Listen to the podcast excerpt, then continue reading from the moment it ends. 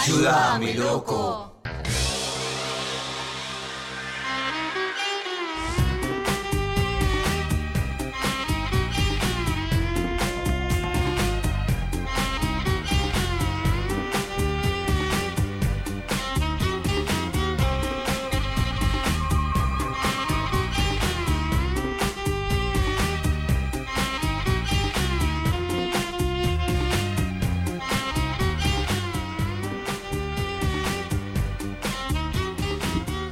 San, san, san, san, san, san, san.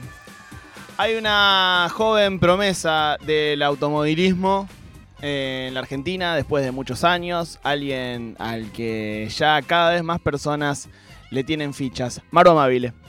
Vamos a hablar de Franquito con la pena. Ah, yo me refería a vos. Ah, qué ternura. Eh, ayer soñé que. soñé que le, le conseguía a Coca-Cola como sponsor de Colapinto. ¿Vos lo conseguías? Yo lo conseguía, era Coca Pinto. Y tocabas. Yo tocaba como que pasaba la mano por, un- por una cosa rosa y se volvía todo rojo. Y era como la- el, el chiste, ¿no? Coca Pinto. Coca Pinto. Coca Pinto, me gusta, amiga, ¿eh? La- es buena, es buena, tiene que poner plata, que llegue nomás. Bueno, vamos a hablar de este muchachito que tiene apenas 20 años, que va a correr en Fórmula 2 el año que viene, que se va a subir en auto de Fórmula 1 por primera vez este año, el 28 de noviembre. Pero bueno, para contarles un poco también quién es, estuve escuchando varias entrevistas, la verdad que no solamente es eh, buenísimo porque es argentino y no, llegan, sino la verdad que es un capo. O sea, realmente es un, muchacho genial que, es muy argentino él. Eh, y podría, podría haber sido un opa, podría haber sido Sí. una persona que realmente no caía bien, pero tiene mucho carisma y eso creo que lo va a ayudar también a, a llegar lejos. Así que bueno, para contarles un poco como el, el armado y cómo empezó y todo. Bueno, la última vez que, co- que, mm, compitió un argentino en Fórmula 1 fue eh, Mazacán en el 2001. No le fue muy bien, compitió 2001 y 2002, perdón, 2000 y 2001. Y no, no, no le fue tan bien. Es muy difícil, hay que decirlo. Entonces, bueno, hay mucha expectativa que también con, con este chico, que igual todavía no llegó, va a llegar, pero falta, el camino es largo, hay que bancarlo todo el año que viene, hay que mirarle las carreras. eh, Estoy Maru. googleando a Colapinto. Lindo chico. muy lindo Pintón, chico. Muy lindo. Tiene un aire a cena. Ajá. Mira, googleé a Ayrton Senna. Eh, Maru, voy a hacerte una pregunta mala onda. A ver. Eh, ¿Es más probable que llegue o que no llegue? Y es difícil llegar. Ok. Yo creo que tiene chances de llegar. O sea, entiendo que está haciendo como el camino que tiene que hacer, Sí. pero digo, Sí, aún sí. así es muy probable que no llegue. No sé si muy probable, porque es jovencito, tiene 20 años nomás. eh, pero bueno, sí, es, un, es difícil. Digo, eh, en en Fórmula 1 hay 20 lugares, 20 asientos. La realidad es que todos los años hay cambios, pero para que alguien entre, alguien se tiene que ir. Y eso complica un poco el, tema, digamos. Pero bueno, yo le tengo fe. Además, hay varias escuderías que, fichan eh, pilotos como novatos o, pequeñas promesas. Pero bueno, les tiene que ganar un poco. O sea, este año es como la prueba previa a, eh, entrar ahí. Eh, y bueno, tiene que ganarles a un, a un montón de personas, especialmente a O'Sullivan. Te estoy mirando vos, O'Sullivan. Estamos inglés. mirando. Estamos mirando, O'Sullivan. Vas a correr. Que, ¿De ¿Dónde eh, es él? Inglés. Ah. Y tiene 18 años. Y va a ser, eh, también va a correr, eh, va, está fichado con. Porque es así, él ahora va a correr en Fórmula 2 en eh, un equipo que se llama Motorsports. Mm. Pero entró a la academia de Williams, que es como la academia de. de como que fichan novatos, básicamente. ¿Cuántos años tiene Colapinto, perdón? 20. Ah, es un Nació en el bebé. 2003. Es un bebé Ah, total. es un O sea, bebé, le viene muy bien, bebé. le viene bien tener Muy bebé. un, le viene bien tener un, un antagónico, ¿no? Sí, Como que además toda estrella necesita un enemigo. Y más si es Eso, inglés. Co- Eso completamente. No, no. Él tiene la épica a su favor, absolutamente.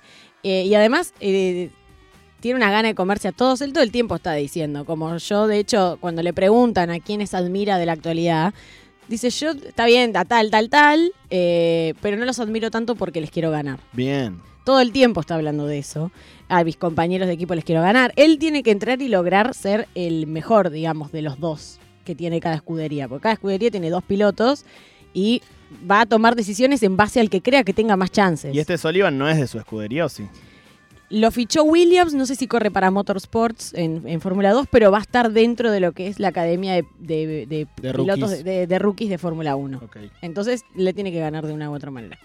Bueno, eh, nació en Pilar en el año 2003, no se puede creer lo chico que es, tiene 20 años, es de Boca, esto me parece muy Bien. importante porque habla de, de- de su genialidad también. Sus pilotos favoritos son Fangio, Froilán eh, González, Senna, siempre lo nombra Senna, tiene, para mí es muy parecido además, pero tiene además como algo de con la historia. Eh, dice que él considera que es bastante parecida a la historia de ellos con la, con la suya, eso se lo he escuchado decir. Eh, y bueno, su papá tiene un equipo de- del TC. Entonces, bueno, él ya venía de una familia fierrera desde chiquito. De hecho, a los cuatro años el padre le compra un cuatriciclo. No, yo a los Colapinto lo conozco toda la vida, ¿no? Si el padre, a tu padre yo te, te tenía en brazo. Y a los 8 o 9 años empezó a correr karting. Vamos a escuchar en un audio, en, una- en la entrevista que le hizo Barsky, hace muy poquito, que está muy buena, está subida a YouTube, cómo cuenta... En un medio que nuevo que se llama Clank. Clank. Sí, me llamó la atención. Eh, bueno, cómo cuenta que, que empezó a correr eh, karting y cómo fue eh, que, que se empezó a subir a autitos. A ver. disfrutar de todo eso en el pado, con los pilotos, en las carreras, pero llega un momento en el que vos te subís a un karting. Sí. En ese momento, ¿cómo reaccionó tu familia? Pues ya no era acompañar, sino empezar a protagonizar desde un karting tu propia historia. A ver, sí. ¿Fue algo que natural o fue algo debatido, digamos? Fue un poco debatido, no, no, no empecé a correr al toque. Empecé a hacer varios días de test, empecé a subir a eh, como entrenamientos, a practicar en karting. eh, y nada, me encantó, Claro. pero obviamente era, era muy chico, tenía creo que 8 o 9 años. Cuando me llevaron, y los que me llevaron fueron los pilotos de mi papá, ¿no? Porque al final me llevaba bien, en un momento tuve un simulador por primera vez, después me llevaron a andar en karting. Ah, los Eh, pilotos. Claro, Más los que pilotos, tu viejo. Ah, los pilotos fueron, loco. lo- claro, porque los pilotos era como el hijo de, el hijo de Aníbal, le vamos a llevarlo a no sé qué, eh, y fueron ellos un poco también los que se metieron en eso. Lucas Venamo después fue mi coach y fue el como el, el piloto que me llevó por, por nada a, a- a mi primer test en, en fórmula, mi primer test en karting. Eh, fue como el principio un poco de todo y me- fue una persona que me acompañó mucho cuando después dejó de ser piloto porque ya no es más. Y para mí es como un hermano. Claro. Em, pero a mí me gustaba mucho la mecánica y todo eso. Yo era fanático de, em, de, de ver a los mecánicos trabajar, de estar ahí con los pilotos, de sentir eh, todo ese ambiente en un fin de semana de TC con la pasión de tantos fanáticos. Eh, y era algo muy lindo que lo disfrutaba mucho. Después, yo cuando terminé la primaria, quise entrar a un colegio técnico porque me fascinaba todo eso de, de- de- de la mecánica, de la ingeniería. Em, cuando tenía algún fin de semana libre, yo me iba al taller de, mi viejo de TC y me ponía a lavar las cajas de cambios con, con- con grasa, con aceite y todo eso me encantaba. Em, pero bueno, después cuando agarré el gustito a manejar, ya es como que eso se, se, Claro. se empezó a ir de a poco, ¿viste? Bueno, él cuenta que eh, entró a un colegio técnico, estuvo, creo que hizo el primer año, pero a los 14 años se fue a vivir a Italia, solo, eh, para dedicarse un poco justamente al automovilismo, que acá es muy difícil. De hecho, bueno, algo similar le ocurre al Checo Pérez, ¿no? Acá están diciendo que tiene todas las condiciones, pero falta sponsoreo. Sí, completamente. El, el gran problema del automovilismo en Argentina es eso. En Argentina en Latinoamérica, es que los pilotos son todos europeos. De hecho, si vos ves el único latino que hay es el Checo Pérez. El resto son todos de Europa. ¿Y Estados Unidos o no? ¿O Europa? Eh, no, eh, de Europa o Asia. Porque los de Estados Unidos corren más otro tipo Tienen NASCAR. otras, sí, ah, eh, indicar, tienen otras, Che, otras y- categorías. Igualmente Colapinto eh, siempre remarca que el, el Estado argentino lo bancó y que lo banca más que, a- o sea, que ningún otro corredor de su... Ya vamos a su- llegar. ok, sí, sí, sí. Hay un audio donde él cuenta todo eso. Sí, sí, sí, absolutamente. Eh, pero más allá de eso, por eso él se va a los 14 años para, pa- para Italia. Dice que empezó a correr para un, eh, un equipo de karting y dormía en la fábrica de ellos al principio. Cuenta Wow. que el primer año fue muy duro porque era muy chiquito, solo viviendo en Italia, no sabía hablar italiano. Eh, lo escuché decir también que, bueno, que no le iba tan bien de repente, como que había algo también con el error, lógicamente. Y es algo con lo que igual hay que lidiar, aunque seas un capo. Eh, y, bueno, estaba lejos, total. Eh, estaba muy lejos de su familia. Después le empezó a ir mucho mejor y, y- y se acomodó.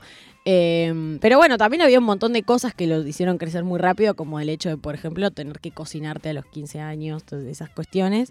Eh, después, bueno, él empezó a, a correr en, en F4, en Fórmula 4, pasó a Fórmula 3, que es desde donde sale este año, y eh, le fue muy bien y ahora va a pasar a Fórmula 2. Tenemos un audio en donde cuenta un poco eh, que, la nota que le hicieron en par en la mano, también muy linda. eh, cuenta un poco sobre la carrera de Mónaco, el circuito de Mónaco, que es un circuito muy prestigioso. A mí me embola un poco, pero bueno.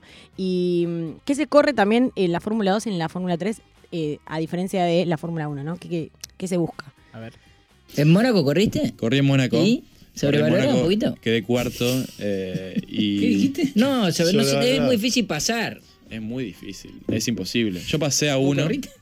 Y jugué en el jueguito, con los jueguitos. En los jueguitos no puede pasar a nadie. No, es verdad, es verdad igual lo que dice. Es, es el circuito que es más difícil pasar. Eh, yo pasé a uno en la carrera 1 y pasé a uno en la carrera 2 y listo. Eh, y, por, y fui el único. Hay una curva contra curva entre entrar al puente ese. Sí, pero te túnel. tirás ahí, sabes dónde quedás en, en el Le tenés que yate. tirar el auto a todo. ¿Analizás riesgos en esa situación? Sí. ¿Eh? ¿Analizás riesgos cuando estás por hacer sobrepaso y decís, este mira, me, me mueve el auto y me tira la mierda y se terminó la carrera? No, y bueno, analizás el riesgo porque después si, si te chocas tiene que pagar el, el- el- Ah. tengo que pagar el choque yo. el ¿Sos agresivo para que- Sí, sí, soy agresivo. Antes era, era bastante más agresivo, pero bueno, es como que eh, el- ese, digamos, Riesgo. riesgo, versus, eh, Beneficio. bene- bene- versus beneficio es algo que, que- que lo tenés que ver bastante claro, ¿no? Porque en Fórmula 3 y Fórmula 2 es muy importante ser consistente, es muy importante terminar todas las carreras, porque no, Bien. no gana el campeonato siempre el que es más rápido. No, no pasa eso todos los años. Y sí gana el que termina todas las carreras, el que está siempre ahí entre los 5, entre los 6. Cuando no tenés un auto para, que- para ganar, porque nadie lo tiene todas las carreras, si quedas, un auto- un auto para quedar sexto y quedas quinto, es un golazo. Claro. Bueno, bien. Eh, ahí estaba contando un poco qué se corre en la Fórmula 2 y en la Fórmula 3. Hay algo de que los autos, eh, al menos en Fórmula 2, son todos eh, muy similares. En Fórmula 1 no, porque obviamente, eh, primero que se busca otra cosa, pero además, como es la máxima categoría, el presupuesto es hasta donde lo que consigas. Eh, y lo que se busca es que haya más innovación y más tecnología. Entonces, los autos pueden tener distintas condiciones. Acá en, Fórmula 2 los, los autos son mucho más iguales entre sí. Son creo que prácticamente iguales. Entonces, eh, bueno, se van viendo un poco más como las condiciones de cada piloto y no solamente las de los autos. Que me parece que eso es algo súper interesante de estas, de estas ligas, digamos, de, de competencia. Porque si no te pasa lo que pasa ahora en Fórmula 1, que es un embole, porque gana siempre Verstappen, porque Red Bull claramente es eh, la escudería que más... eh, ¿Solo por eso o también es el mejor piloto? no, es muy bueno. Eh, em, es bueno, es muy bueno. eh, pero bueno, yo lo quiero ver a él corriendo en un Haas, por ejemplo, a ver qué pasa. Digo, como muchos Quiero años fue ver, Mercedes eh, y, y. Hamilton ganaba. Quiero ver a necesariamente, vos corriendo pero- en un ja, sí, ver, pero- tapen la concha de tu madre. Un poco sí. Holandés del orto. A ver si te dan los huevos. Eh, para correr en un ja, la reconcha tu madre. Podría, me gustaría decir eso. Naranjita de mierda. Pará, hay un video de, de Colapinto adelantando en Mónaco. Es increíble cómo adelanta. Búsquenlo, está en YouTube. ¿Cómo adelanta el pibe? Pero Mirá cómo adelanta con la pento. Es un Sin poema. sponsor, Bueno. sin sponsor, nada, el pibete Es un poema. Y Es- acá están diciendo que por ahí les pareció medio altanero. No sé, a mí sinceramente no, no me genera esa sensación.